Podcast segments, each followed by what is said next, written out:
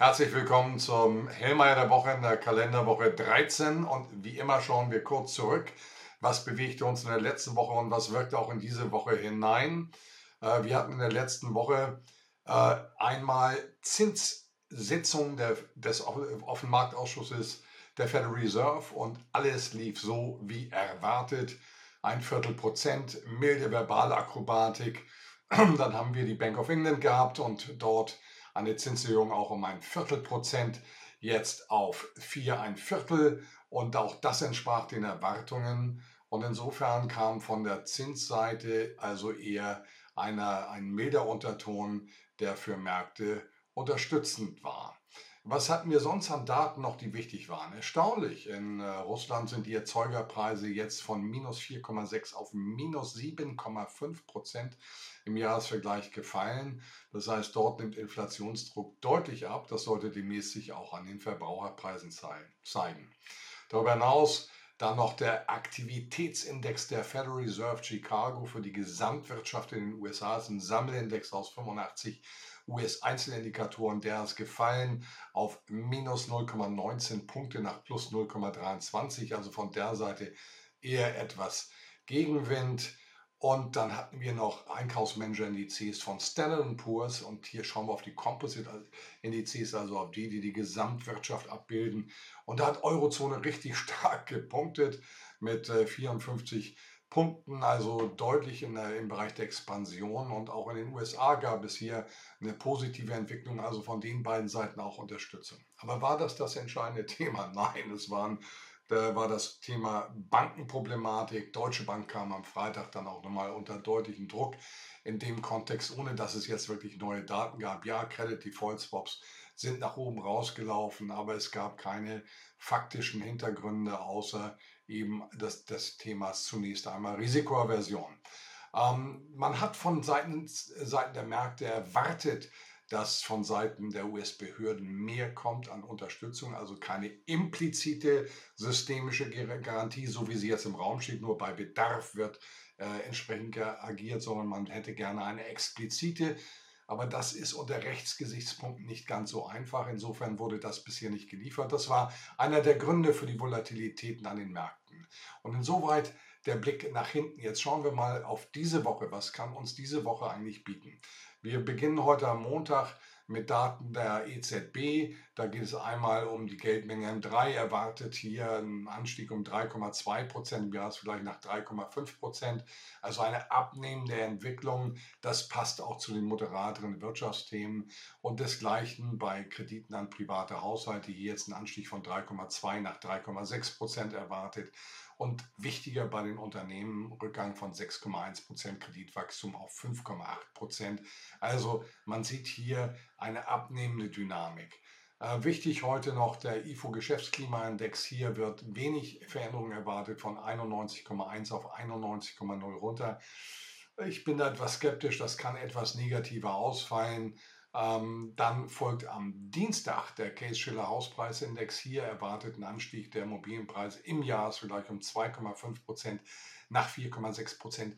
Das wäre das schwächste Niveau seit Mitte 2020. Was wir sehen, der US-Immobilienmarkt befindet sich insgesamt äh, in einer Abwärtsbewegung. Das sehen wir an ganz vielen Indikatoren, zum Beispiel auch dem Hypothekenmarktindex, der nach wie vor trotz leichter Anstiege in den letzten Wochen äh, zuletzt bei 221 Punkte. Am Mittwoch folgt das Ganze doch auf einem historisch niedrigen Niveau liegt. Da reden wir von den niedrigsten Niveaus seit 1997, 98, also unterhalb der Niveaus der Immobilienmarktkrise 2008, 2009. Was ist am Mittwoch noch? Wir, wir schauen mal dem deutschen Konsumer ins Gemüt. Der GfK Konsumklimaindex ist auf der Agenda. Hier ein Rückgang erwartet, minus 30, äh, ein Anstieg, Entschuldigung, minus 30,5 auf minus 29. Das ist schön, dass es einen leichten Anstieg gibt, aber das Niveau ist prekär. Punkt aus Ende. Am Donnerstag folgt dann der IFO-Index quasi der Eurozone, der Economic Sentiment Index. Hier wenig Veränderungen erwartet, keine Veränderung, sogar 99,7 Punkte weiterhin. Das ist okay, das Niveau, äh, ohne dass es aber Euphorie auslöst. Preisdaten. Und da haben wir Sensibilität an den Märkten dann aus Deutschland. Die vorläufigen Daten für den Monat März erwarteten Rückgang von 8,7 auf 7,3 Prozent. Joachim Nagel hat schon gesagt, jetzt im März geht das runter.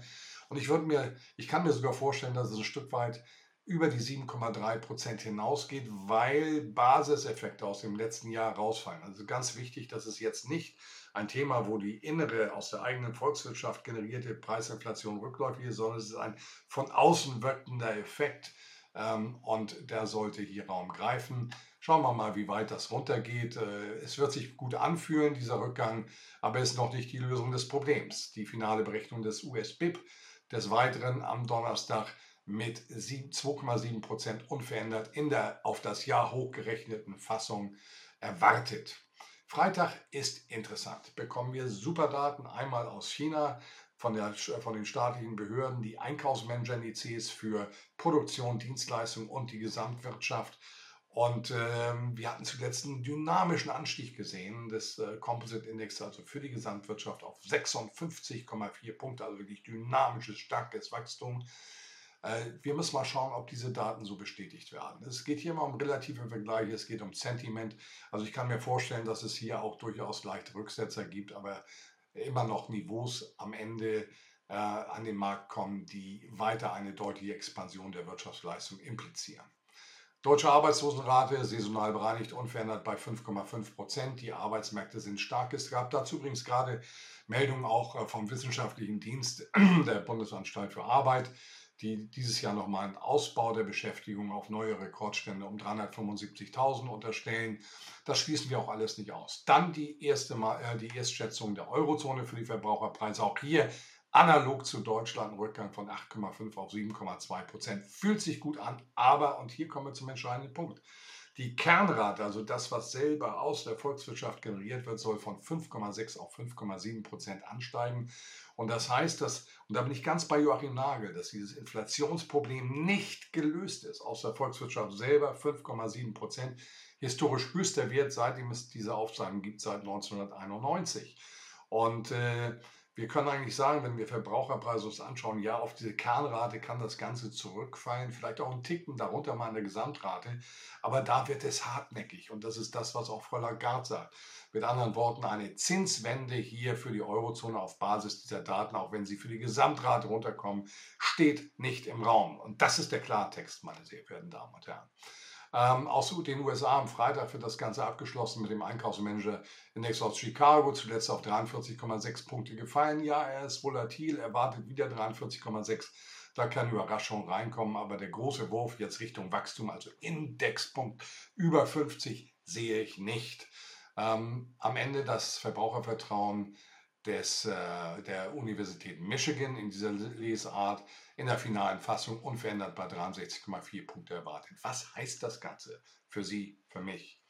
Das heißt, äh, dass diese Woche volatil bleibt. Die, das große Thema, das im Raum steht, ist die Sensibilität bezüglich der Banken. Auch wenn die Probleme jetzt alle für die betroffenen Banken beordnet sind, dann ist doch jetzt eine gewisse Unsicherheit an dem Markt was, wie es hier weitergeht, auch eben, weil der Zinserhöhungszyklus grundsätzlich fortgesetzt wird und damit Stresszustände, die sich jetzt eben äh, materialisiert haben, auch fortgeschrieben werden. Also von daher, ähm, volatile Märkte wie in der letzten Woche, sie waren extrem volatil, insbesondere in Aktienmärkten. Äh, das ist das, was auf der Agenda steht. Ich sehe jetzt nicht neue Höchstkurse im DAX, auch wenn der DAX sich jetzt gerade zu Wochenanfang erholt sondern eher eine Seitwärtsbewegung in den bekannten Räumen und dabei hohe Volatilität. Was lässt sich noch feststellen? Kapitalmarktrenditen stehen unter Druck. Wir kommen von vor drei, vier Wochen von 2,77 Prozent höchst Rendite für die Bundesanleihe standen schon bei 1,92, 93, aktuell um die 2,10 Prozent. Also da ist Druck auf dem Kessel. Mit langfristig werden also Inflationsentwicklungen anders bewertet und es gibt die Hinwendung zu vermeintlich sicheren Aktiva. Das sollte sich fortsetzen. Der Euro hält sich recht stabil. Gold hat in der letzten Woche an Boden gewonnen, dann wieder etwas verloren unter die 2000 Marke gegenüber dem US-Dollar. Aber Gold wird unterschwellig weiter vor dem Hintergrund der aktuellen Entwicklung gefragt sein. Ich wünsche Ihnen für diese Woche viel Erfolg und freue mich mit Ihnen auf die kommende Woche.